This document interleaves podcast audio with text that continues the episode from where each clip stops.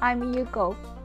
皆さんこんにちは。スピーキング力養成語コーチの日野優子です。このポッドキャストでは努力をして TOEIC で750点以上取れるようになったとか英語の資料や本論文なんかを日常的に読む機会があるんだけれど英語を話そうと思うと固まってしまう。言いたいことの30%くらいしか言えないなというお悩みをお持ちの方に向けてどうしたら早く効率よく英語を話すことができるようになるのかその現実的なヒントをお伝えしています。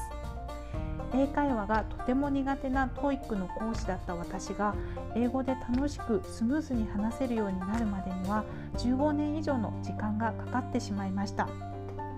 当時は英語が話せるようになりたいといつも真剣にトレーニングを行っていましたが今振り返ってみると行き当たりばったりのことをしていたなというふうに思います。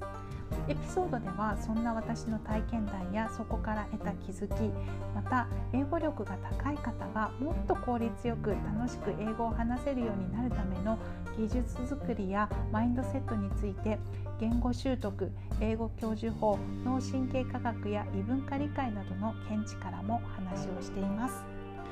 この番組をきっかけにより多くの方が英会話力を効率よく作って楽しみながらご自分の世界や可能性を広げていただけたらとても嬉しいです。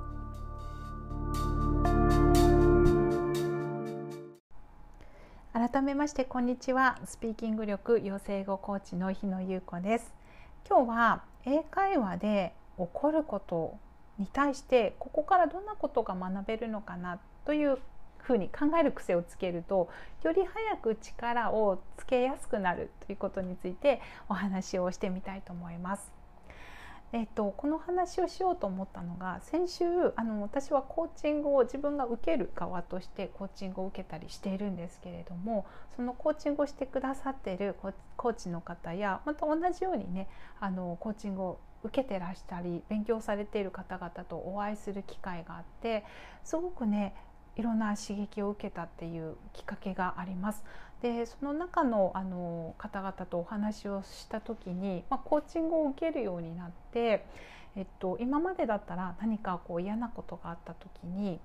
うんとなんか腹が立つなとかその外側のことが何で起こるのかなみたいな感じで物事を捉えていたんだけれど何かそこから学べることがあるんじゃないかなっていうふうに視点が変わってきてでそういうふうな視点で物事を見るとあの本当に自分が学んだり生活に生かせることがあってでそこから生活自体も変わっていったっていうことをねシェアしてくださった方々がいらしてで私もその話を聞いて本当にその通りだなっていうふうに思ったんですね。私も実はそういう視点の変化をすごく感じていてあの今までだったらねやっぱり日常生活を送る中でいいことばかりじゃなくてムッとすることとかあの嫌だなって思う出来事や人に会うこともあるんですけれどその時にはなんかこううそのことが悪いみたいな感じで捉えていたんですが今はなんかそこからじゃあ何か学べることがあるのかなっていうふうに見るように物事になって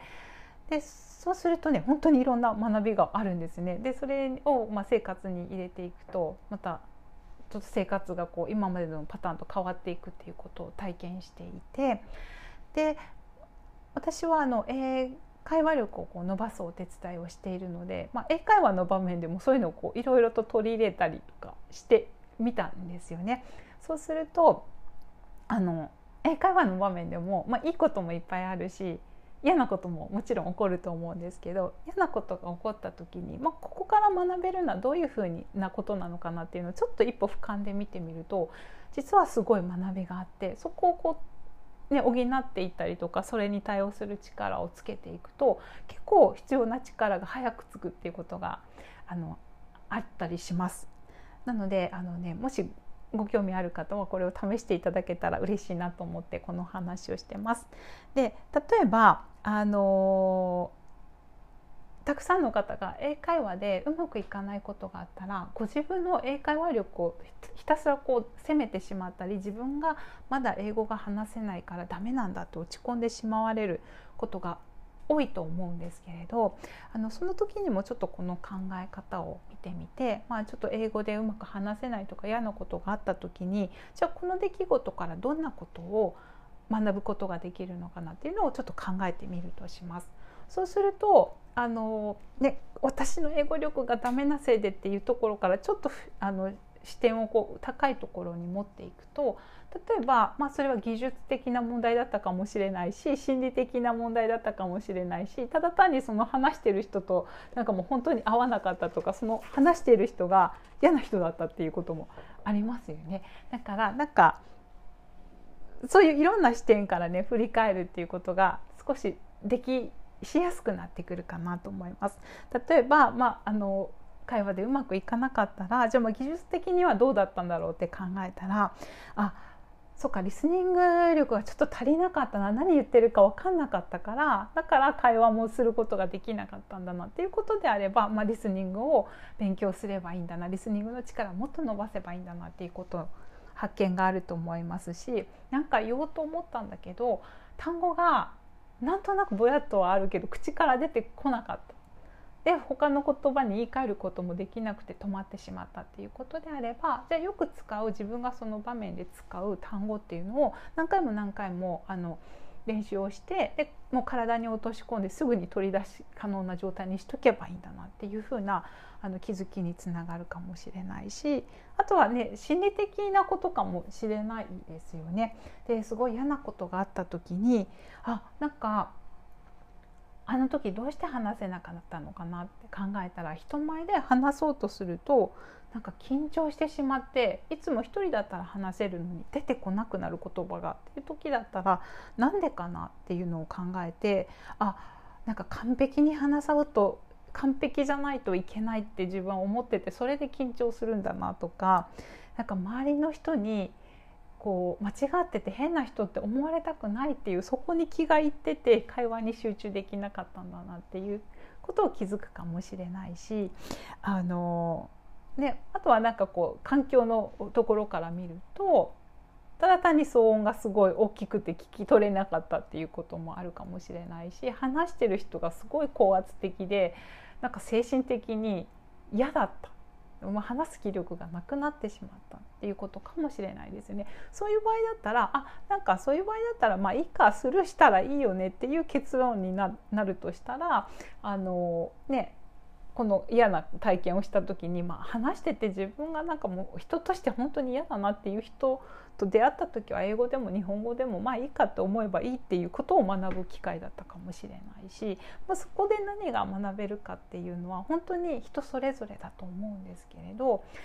あのなんかあった時にはあこのことから何が学べるのかなっていうことをちょっとねあの落ち着いて考えてみるとああできなかったダメだったっていうその気持ちだけで終わる時とはねまた違う変化が起こってきたりします。で、えーと、この時にやっぱりやってしまいがちなことがあるのであのそこもちょっとお知らせをするとあの1個の特に英会話力だけでこう見てしまおうってする傾向があのやっぱり多くなってしまうんですよね。私たちは今までこう英会話力伸ばしたい英語力伸ばしたいってきたのでそこだけからこう振り返りするっていうことになるともしかしたらそのさっきお伝えしたみたいに心理的なあの影響とか管理環境の影響とかがあるかもしれなくて実はあんまり英会話そこの場面では問題なかったりしてもあのああダメだダメだっていう風になってしまうかもしれないのでちょっと俯瞰でいくつかの切り口から振り返ってみるっていうことですね。あとは絶対にダメなとことかその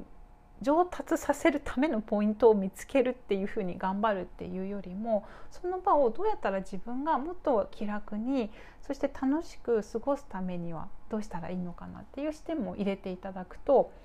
あの会話なのでねコミュニケーションも次回しやすいっていう風に結びつきやすくなるかなと思うのでそこのポイントをね是非大事にしながらこの会話のなんか嫌なことがあったらどんなことがそこから学べるのかなっていう振り返りをしていただけたら嬉しいなっていう風に思います。このお話がもしねご興味ある方のお役に立ったらとても嬉しいです。